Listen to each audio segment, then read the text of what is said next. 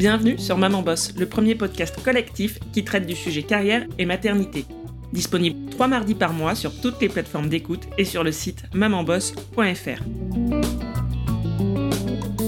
J'ai subi un licenciement économique pendant mon deuxième congé maternité. Et là, ça a été la, une énorme claque euh, dans la figure. C'est à ce moment-là que j'ai lancé mon podcast. Ça m'a fortement questionné. En fait, ça m'a tellement ébranlé dans mon identité que j'ai mis, j'ai dû mettre à distance pour me protéger parce que c'était trop violent le monde de l'entreprise. Que signifie vraiment être une maman boss aujourd'hui? Quelle est la réalité de la place des mères dans le monde du travail? Comment les mamans boss surmontent les obstacles et atteignent leurs objectifs? Je suis Marie, fondatrice du collectif et vous écoutez Maman Boss, un espace de parole libre pour montrer comment et pourquoi la maternité impacte nos vies professionnelles. Aujourd'hui, on se retrouve pour la toute dernière interview de cette saison 4 consacrée à l'entrepreneuriat. Et je suis ravie de boucler la boucle de cette saison avec celle qui a consacré son projet entrepreneurial à la reprise du travail après un congé maternité.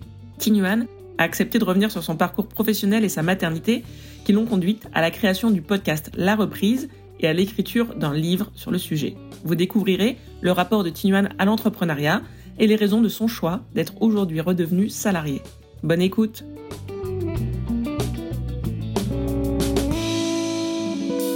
Bonjour Tinuan, bienvenue à mon micro, je suis ravie de t'accueillir. Pour commencer, est-ce que tu peux nous dire de qui tu es la maman et dans quoi tu bosses?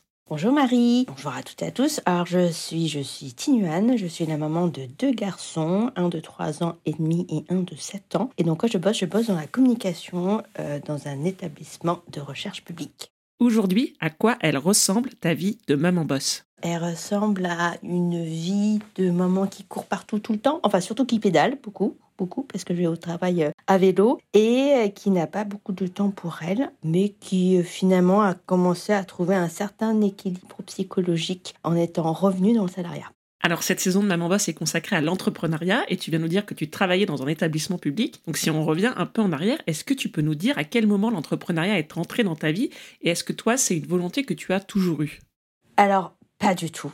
Mais alors pas du tout, jamais. je t'explique pourquoi. Parce que mes parents étaient ce qu'on peut dire entrepreneurs. de toute façon, euh, ça c'est le terme à la mode, mais pour dire qu'en fait ils étaient à leur compte. Mes parents sont des réfugiés politiques du Vietnam. Je suis arrivée en même temps qu'eux, puisque j'ai arrivée toute petite. J'ai fait toute mon enfance, euh, toute mon éducation en France, donc je suis un peu en décalage par rapport à, euh, l'exil qu'ont pu vivre, que vivent mes parents. Ils étaient, eux, tous les deux euh, universitaires. Et quand ils sont arrivés en France, euh, très vite, en fait, pour des questions économiques, parce que j'étais là, plein de raisons, parce qu'il y avait une opportunité aussi, ils ont pris, comme euh, beaucoup de réfugiés d'Asie du Sud-Est, la gestion d'un restaurant. Ils étaient tous les deux dans le restaurant, donc ils travaillaient tout le temps, en mode staccanovis, comme aussi le nécessite la tenue d'un restaurant. Ma mère était en cuisine, mon père était en salle. Et en fait, j'ai vu mes parents cravacher tout le temps, tout le temps, tout le temps, tout le temps, tout le temps, la semaine, le soir, le matin, le week-end, tout le temps. Et euh, du coup, déjà, un, c'est pas un rythme qui me faisait forcément rêver, puisque en fait, je vois bien que dans un équilibre familial, ça mettait mes parents à distance, évidemment, puisqu'ils passaient très peu de temps avec nous. Euh, j'ai deux frères. Et aussi parce qu'en fait, c'était juste éreintant.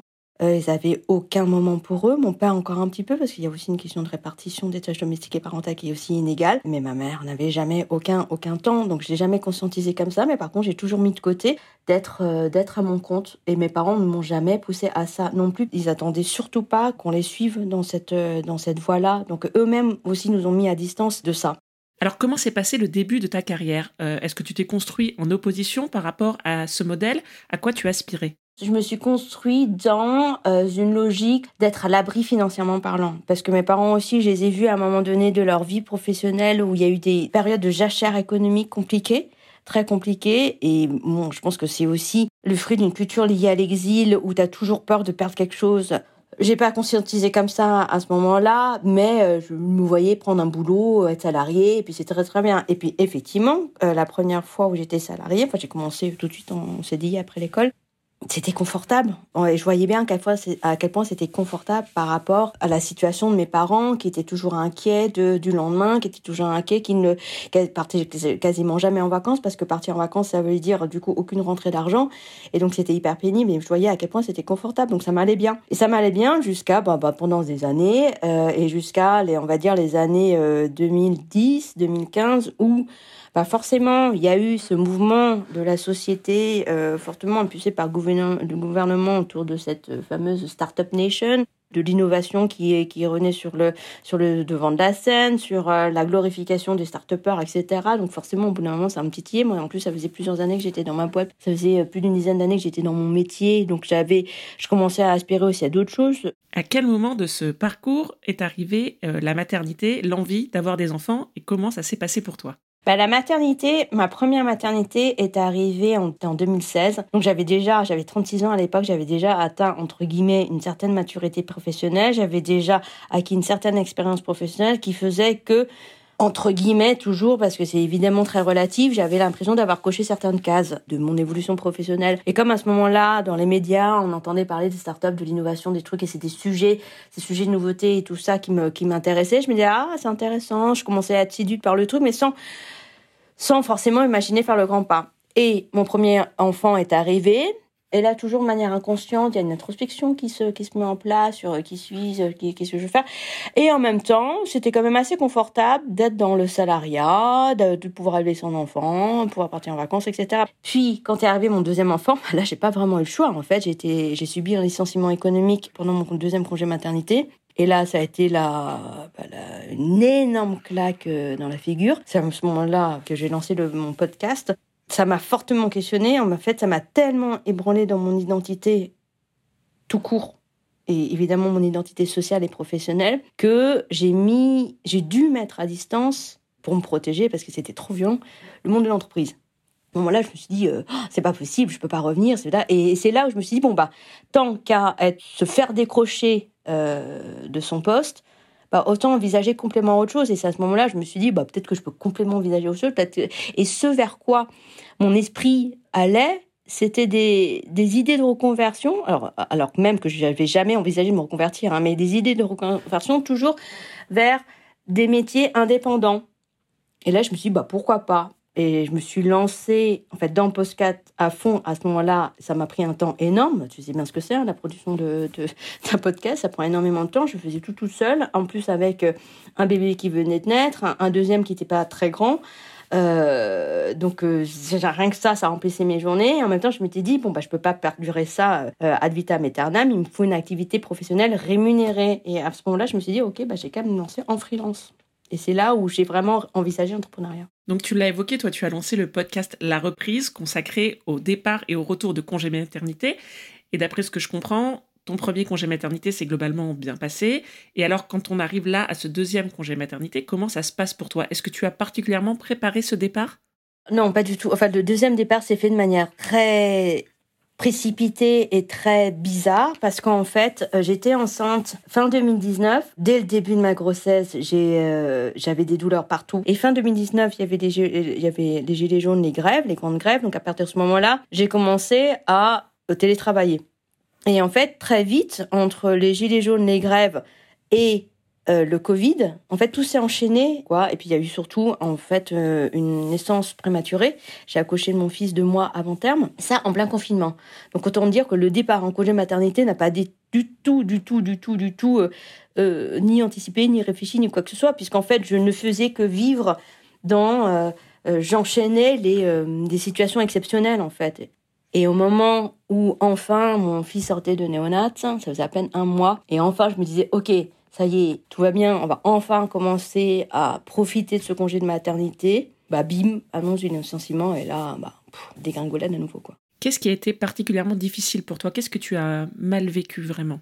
Je saurais pas bien dire moi le alors déjà c'est pas là c'est pas mes compétences professionnelles qui ont été remises en cause parce que entre guillemets j'ai eu la chance de subir un licenciement économique collectif donc c'est pas donc j'étais pas mise en cause à titre individuel, c'était juste, je faisais partie d'une charrette. sauf que moi, j'étais en congé maternité. Et je pense que ce qui a été particulièrement dur, au-delà évidemment du surstress lié aux ressources financières qui allaient, qui allaient surtout qu'en plus j'étais à ce moment-là, j'étais vraiment le pilier financier euh, de mon foyer, donc c'était juste la cata pour moi. Mais c'est surtout, c'est au moment où c'est arrivé, et c'est là où c'est particulièrement euh, important de le souligner, c'est que n'importe quel licenciement, quel qu'il soit, c'est violent de toute façon pour n'importe qui. Mais quand tu es en congé maternité, quand tu es en postpartum, quand tu viens d'accoucher et qui plus est dans un contexte de crise sanitaire, de confinement, de prématurité, mais psychologiquement, c'est... Et donc, euh, en fait, je pense que c'est ça, c'est le, le, cumul de tout, à un moment donné où ça faisait déjà trop pour moi, quoi. Et donc, c'est sur ce sujet-là que tu as envie de prendre la parole en lançant le podcast La Reprise. Alors la reprise, ça s'est fait de manière euh, très intuitive et très impulsive parce que dans, ce marasme euh, émotionnel et psychologique dans lequel j'étais, existentiel, où je me suis dit, bon, bah, euh, en fait, il y a tout un pan de ma vie qui a été balayé en une demi-seconde. Qu'est-ce que je fais? Où je suis? J'étais dans un noir total. Et à un moment donné, dans, sous ma douche, j'ai eu une idée. Je me dis, ah bah tiens, il faudrait travailler le sujet de la reprise, post-congé maternité ou du congé maternité, ou en tout cas du rapport du travail quand on devient mère et de la place des mères dans, le monde du travail. Ça serait bien parce qu'en fait, euh, je commençais à écouter des podcasts sur la maternité, on commençait à entendre parler du postpartum, etc. Mais, mais le focus sur la maternité, la jeune maternité, la jeune parentalité et travail, il n'y avait rien. Je me dis, bah, bah tiens, euh, pourquoi pas ça? Et en fait, si je me suis lancée, c'est parce que à ce moment-là, au-delà du côté euh, intérêt du sujet, en fait, c'est le seul moment dans cette période de vie euh, très sombre où j'ai recommencé à trouver de l'intérêt à quelque chose, où j'ai recommencé à trouver de l'envie et du plaisir. Parce que à ce moment-là, en fait, dans ma tête, j'ai retrouvé des mécanismes de réflexion, d'idées, de créativité qui avaient été complètement annihilés par le, par le licenciement. Et donc je me suis dit, bon bah voilà, je m'accroche à ça, puis on verra bien. Et j'ai lancé le podcast comme ça. Et en fait, très vite, dès les premières interviews, je me suis pris en pleine figure la dimension politique du sujet et le tabou et tous les sujets qui étaient à traiter, qui n'étaient pas traités. Et euh, bah, tout de suite, euh, au-delà de, de, on va dire, l'intérêt que j'avais à créer quelque chose, c'est euh, le côté intellectuel et militant du, du, sujet qui a tout de suite pris, pris la manœuvre de mon esprit ensuite. Quoi. Et est-ce qu'à un moment, tu as eu envie d'en faire un projet professionnel? Oui. Au début, je m'étais dit, Bon bah le podcast c'est bien, je vais lancer, je vais voir ce que ça, je vais voir ce que ça donne. Bon en lançant, je savais pas trop ce que ça allait donner. Je me suis dit est-ce qu'éventuellement je peux arriver à dégager des revenus par rapport à ça? Donc j'avais un peu sondé le côté, euh, chercher à voir ce qu'était la monétisation de podcast euh, dans l'absolu, ou est-ce que si je me spécialisais dans le podcast pour pouvoir produire des podcasts pour d'autres, etc. J'ai un peu creusé à, ce niveau-là. J'ai vite refermé la porte en me disant non mais en fait euh, c'est quand même très spécifique. Est-ce que j'ai envie de me spécialiser dans le podcast? Je sais pas. J'adore ce format-là, j'adore ces discussions-là, mais finalement, ce qui m'intéresse dans le podcast, c'est plus mon sujet que le podcast en tant que tel. Parce que moi, je suis communicante de métier et j'apprends mon métier de manière très globale par le sujet. Et donc, déjà, c'est une manière de travailler la communication qui est, qui est spéciale. De ce fait, me dire que je me spécialisais dans un média, n'allait pas dans ma conception de la, de la stratégie de communication. Enfin, tout ça pour dire que ça a chopé un peu avec ma culture métier de me spécialiser dans le podcast. Euh, donc j'ai très vite refermé les portes. Après, je me suis dit bon, si je veux me lancer dans l'entrepreneuriat, ça sera pas dans la voie du podcast, mais qu'est-ce que je peux faire qui puisse peut-être croiser ce que je fais pour le podcast. Parce qu'à un moment donné, je m'étais dit, enfin au tout début, je me suis dit, bon, je fais le podcast et en même temps, je fais du freelance en com. Et donc j'avais commencé à lancer des pistes. En fait, je me dis, moi, en fait, le freelance, c'est gentil, mais si je veux vraiment me lancer, il faut vraiment que je me lance à 100%. Je peux pas le faire entre deux émissions euh, de podcast à produire, euh, trois posts Instagram, etc. Il faut que j'arrive à me concentrer et, j'y arrivais pas. Puis à vrai dire, le freelance en com, à ce moment-là, c'était un peu le cadet de mes soucis. J'avais tout sauf envie de revenir dans mon métier. Et donc je me suis dit bon bah ok c'est pas ça, pas freelance en com, euh, pas projet autour du podcast. Est-ce que sinon je trouve un projet sur mon sujet de prédilection, la reprise, euh, sur les sujets d'égalité euh, femmes-hommes dans mon travail, qui puisse du coup me permettre à la fois de continuer le podcast, parce qu'il n'était pas question que je lâche le podcast, et qui puisse en même temps me permettre de capitaliser sur tout ce que j'apprends et tout ce d'analyse que je retire de mon podcast pour ensuite euh, en faire un, métier, une activité en soi. Donc j'ai creusé ça. En plus, j'étais incubée avec mon podcast dans, la, dans un incubateur euh, qui s'appelle le Media Lab 93 et qui était euh, porté par La Ruche également. Et donc j'ai réfléchi à un projet professionnel qui était très bien sur le papier, qui était de lancer une activité d'accompagnement des notamment des entreprises et ou des individuels sur justement l'après, enfin le départ et le retour de congé maternité. Mais en fait, très vite, je me suis confrontée à mes propres limites personnelles qui sont que je ne je n'arrive pas et je n'ai pas envie en fait d'allier militantisme et, et business parce que je ne sais pas traiter mon sujet autrement qu'à travers une fille très militante et des points de vue euh, très militants, très engagés, avec des décryptages très systémiques, des travers et des, et des injonctions euh, genrées, des représentations genrées, euh, des discriminations, tout ça. Et que dans le cadre d'une activité professionnelle, bah forcément, il fallait que je lise de mes discours, enfin mon discours par rapport à certaines cibles. Il fallait que je fasse attention à pas lire certaines choses par rapport à d'autres. Et puis aussi, il y avait un, un truc très bête qui était de me dire qu'à un moment donné, pour lancer l'activité, j'allais toucher qui si ce n'est des secteurs, des entreprises ou des femmes qui sont déjà alors non pas qu'elles n'ont pas de problème, hein, c'est pas le cas, mais qui sont déjà privilégiées. Et ça, fondamentalement, ça me faisait un peu mal au cœur de me dire que par exemple si je lançais un accompagnement de femmes à leur retour de congé maternité, bah qui est-ce j'allais aider? Sinon celles qui ont déjà les moyens en fait faire appel au service de quelqu'un d'autre et pas celles qui en ont entre guillemets le plus besoin parce qu'elles sont euh, complètement sous l'eau. Donc tout ça, c'est des questionnements qui moi me mettaient mal à l'aise et avec lesquels bah, j'arrivais pas à tirer de ligne franche entre le pro et le perso. Plus le fait que mon quotidien d'entrepreneur, c'était en fait bah, exactement ce qu'ont vécu mes parents. Donc c'est travailler tout le temps, euh, y penser tout le temps, consacrer ses week-ends même de manière euh, subie à y réfléchir tout le temps, les vacances tout le temps aussi. Et ça, franchement, ça me pesait trop. Euh, et c'est pour ça que j'ai décidé de revenir dans le salariat. En plus de ton podcast et de tes réflexions personnelles sur une activité professionnelle euh, autour de ce sujet carrière et maternité, tu as publié un livre. Est-ce que tu peux nous en dire un peu plus sur ce projet dans le projet? Oui, alors ce projet dans le projet, effectivement, en fait, le... j'ai rencontré mon éditrice euh, tout à fait par hasard lors d'une rencontre d'autrice. J'étais allée voir et je, un... lui ai fait un gros coucou Judith Aquien. Et bon, je vous passe les détails de la soirée, mais à un moment donné, je me suis retrouvée à discuter avec Laure Hélène Akawi, qui allait devenir mon éditrice, qui m'a dit C'est hyper intéressant ce que tu dis, est-ce que tu veux pas écrire un livre sur le sujet? Ça n'a pas été simple et c'est ça aussi qui a fait que j'ai un peu disparu des radars pendant des mois parce qu'il fallait écrire ce livre. Et finalement, euh, a posteriori, c'est le meilleur moyen que je pouvais trouver pour donner de l'ampleur à mon militantisme sur le sujet sans en faire un business.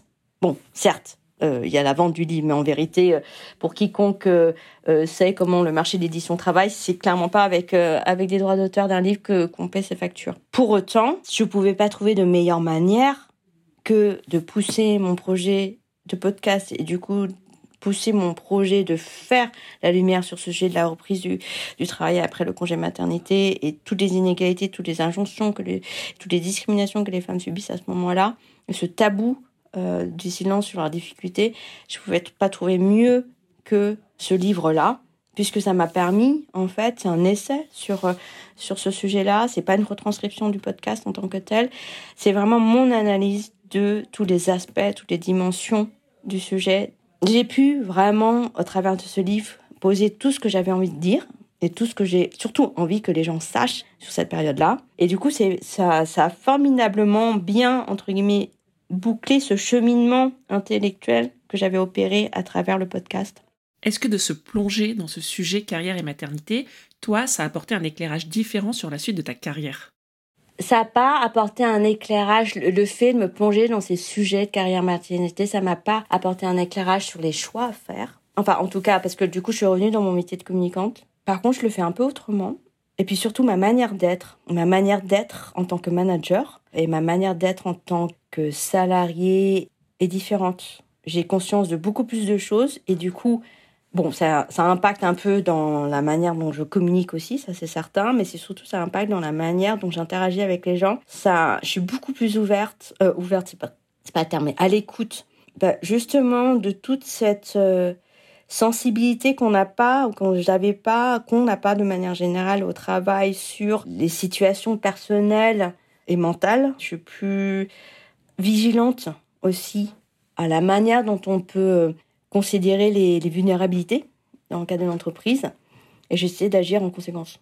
Et je le fais pas de manière consciente. Hein. Je suis pas euh, arrivée euh, dans mon nouveau poste en me disant ah je vais faire ci, je vais faire ça, etc.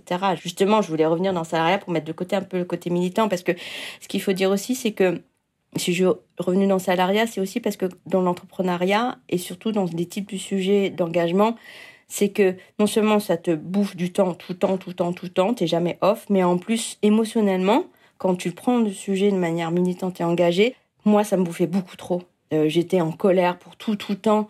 Euh, j'étais en, révolte, en revendication politique sur tout et n'importe quoi. c'est hyper usant en fait, surtout quand t'es mère de famille avec des enfants en bas âge. Et moi, j'avais besoin de couper. Je suis, revenue dans le salariat aussi pour ça. Je suis pas revenue dans le monde du, travail en disant oh, j'ai appliqué mes revendications. Non, justement, j'avais besoin mettre une certaine distance par rapport à ça.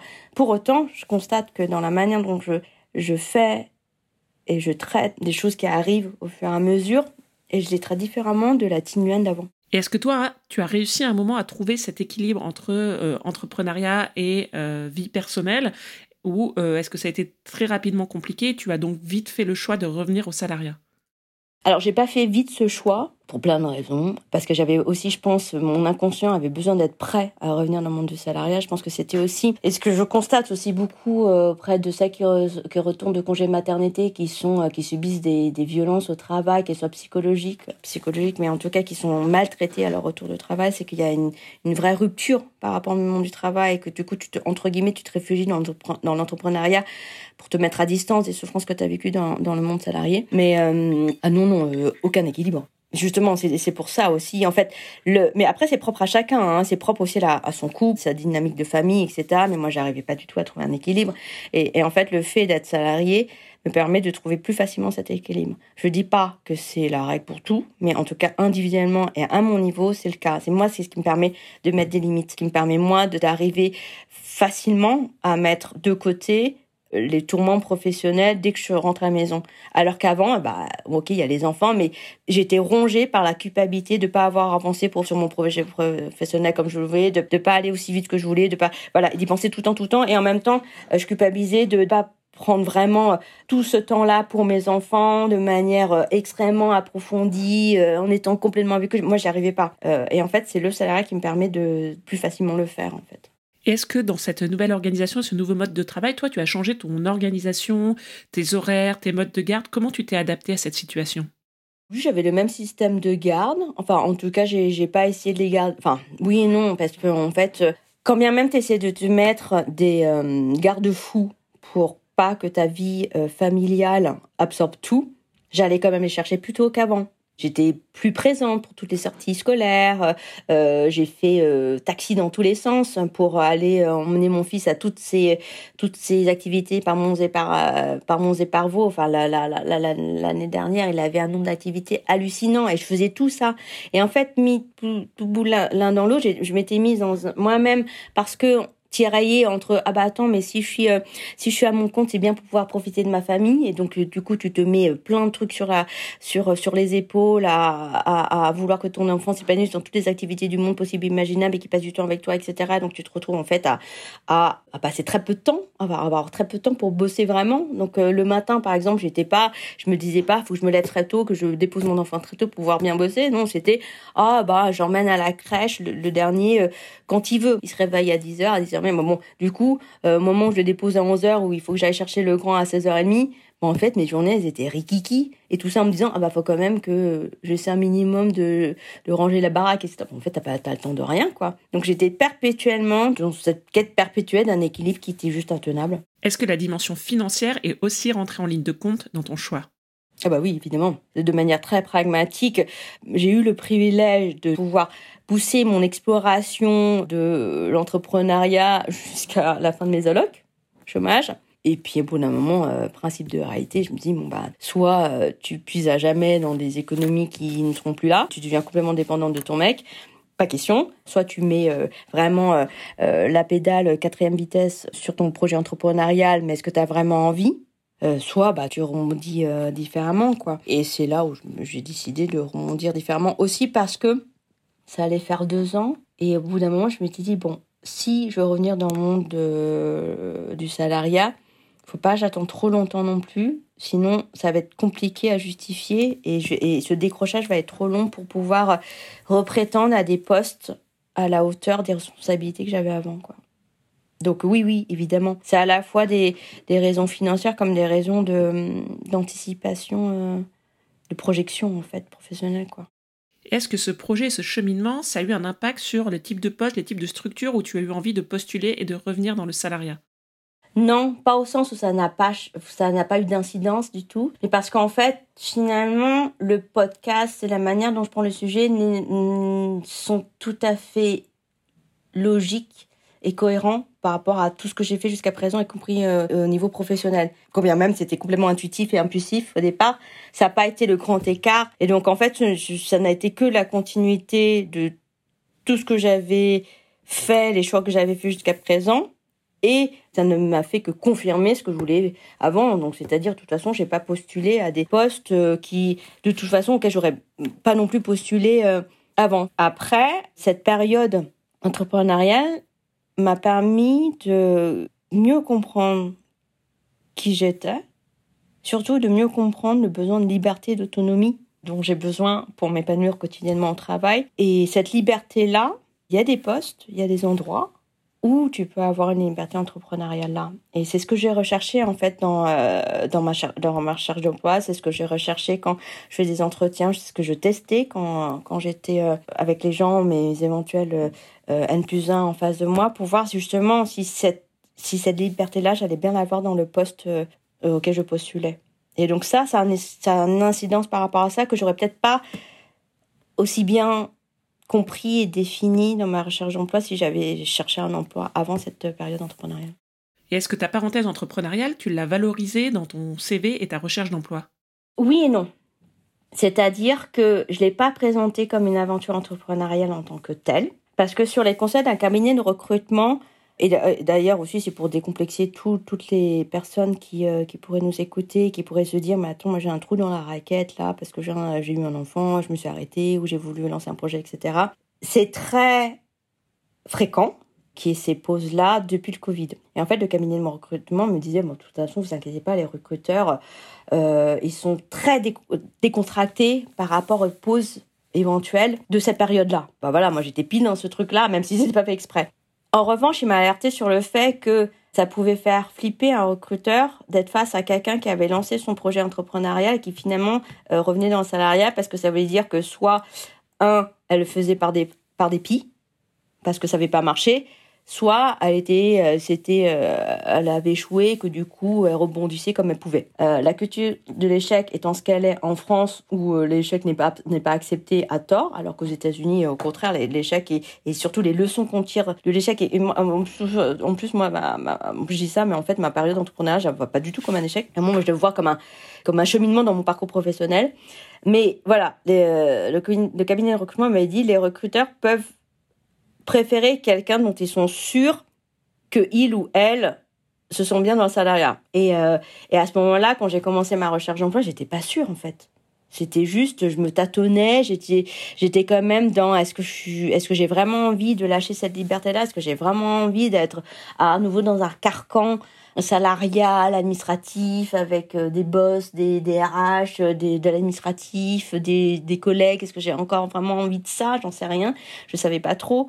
Euh, ça, je peux le dire beaucoup plus facilement maintenant que je suis, euh, je suis dedans et que j'ai expérimenté depuis plusieurs mois. Donc, euh, je sais ce que j'en retire et, je sais que j'ai pris la bonne décision. Mais sur le moment, j'étais pas sûre du tout. Et donc, justement, le, le, cabinet de recrutement 1 avait dû sentir ça ou devait présupposer que ça pouvait être le cas de beaucoup de, beaucoup de, de, de, gens qui ont tenté l'entrepreneuriat, qui revenaient dans le salariat. Donc, il m'avait plutôt conseillé de bien raconter ma pause professionnel, mais comme une pause pour un projet personnel plutôt que comme un projet entrepreneurial. Donc, j'ai mis en valeur évidemment ce que j'avais fait pour le podcast et tout ce que j'en avais tiré, mais pas forcément en racontant que euh, tout ce que je viens de te dire sur euh, mes cheminements euh, sur entrepreneuriat ou pas. Est-ce que, à contrario de l'image que l'on peut avoir parfois sur les réseaux sociaux, toi tu dirais que tu te sens plus libre et peut-être plus équilibré aujourd'hui dans le salariat que dans l'entrepreneuriat? Oui, clairement.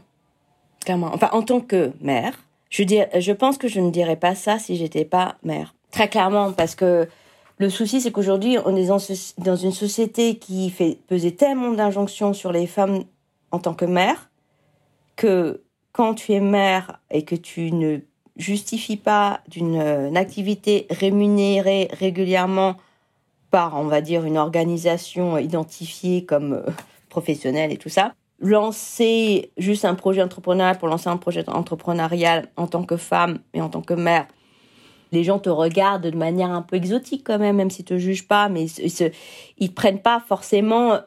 C'est pas une question de prendre forcément au sérieux, mais c'est c'est pas un projet abouti donc ils s'attardent pas trop t'as pas tu sais pas trop quoi raconter tu vas pas leur euh, parler de tes tâtonnements etc donc t'as l'impression de pas exister euh, vraiment socialement et donc tu t'accroches aussi à ton identité de mère et tu as envie d'être une bonne mère. Et la bonne mère aujourd'hui, c'est ça qui passe énormément de temps avec, ses enfants, à faire tout bio, à cuisiner tout, tout machin, tout machin. Donc tu as, l'impression qu'il faut que tu fasses ça aussi. Et donc tu es perpétuellement euh, entre deux feux, en fait, entre deux feux qui sont juste euh, incompatibles parce que quand tu lances un projet entrepreneurial, si tu le lances pas à fond, en fait, tu n'y arrives pas.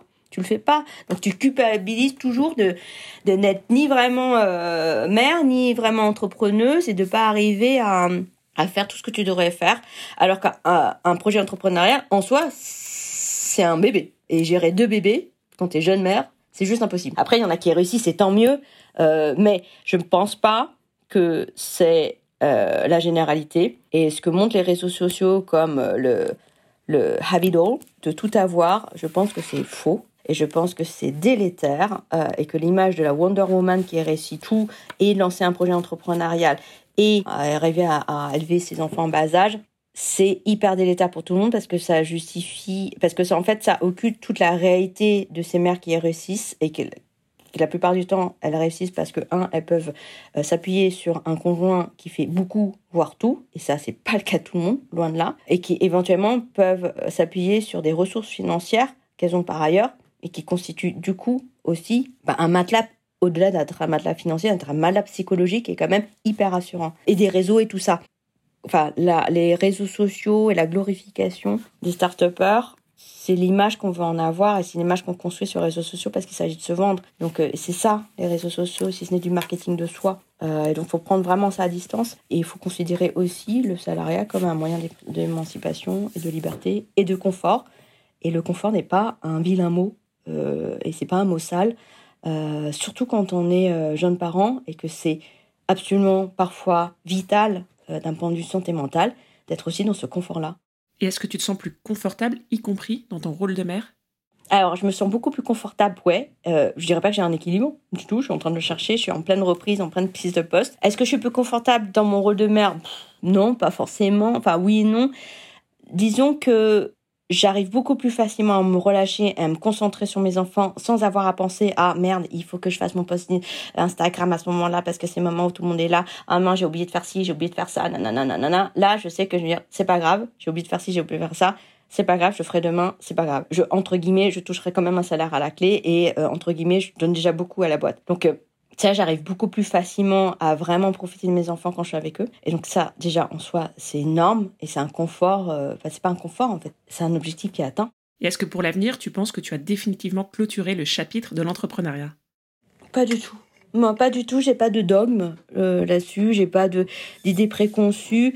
Euh, et, et, puis surtout, moi, ce que ça m'a appris aussi ces dernières années, c'est que rien n'est acquis. En fait, tout est à construire. Et le fait d'avoir vécu autant de crises, d'avoir rebondi, me dit bon bah voilà j'ai la capacité de rebondir et si j'ai envie de rebondir dans l'entrepreneuriat parce qu'au bout d'un moment j'en ai marre, et bah je le ferai. Merci beaucoup Tinuan, je te propose de passer à la toute dernière question traditionnelle dans ce podcast. Est-ce que tu as un conseil ou une phrase que tu aurais aimé entendre au début de ta carrière et que tu souhaites aujourd'hui partager? Je sais pas. Je pense que je pourrais réfléchir pendant des semaines. Il y, a un truc qui me vient et du coup je vais faire. Euh, je suis mon instinct comme j'ai toujours suivi. Je sais pas si j'aurais aimé entendre ça, mais je te dis, je te livre ce qui me vient à l'esprit, c'est tu es capable de tout. Merci à Tinuan d'avoir accepté mon invitation. Je vous indique dans les notes de l'épisode les liens vers son podcast et vers le livre La reprise. Son histoire clôt parfaitement cette saison consacrée à l'entrepreneuriat, à l'issue de laquelle je pense pouvoir dire qu'il n'y a pas de recette parfaite pour concilier vie pro et vie perso. Il y a autant de chemins et de possibilités qu'il y a de femmes, tout simplement. Pour aller plus loin, sur les leçons que je tire de cette saison et les réflexions que m'inspirent mes invités, je vous donne rendez-vous sur le blog mamanboss.fr. On se retrouve très vite pour le tout dernier épisode de la saison et d'ici là, Maman Boss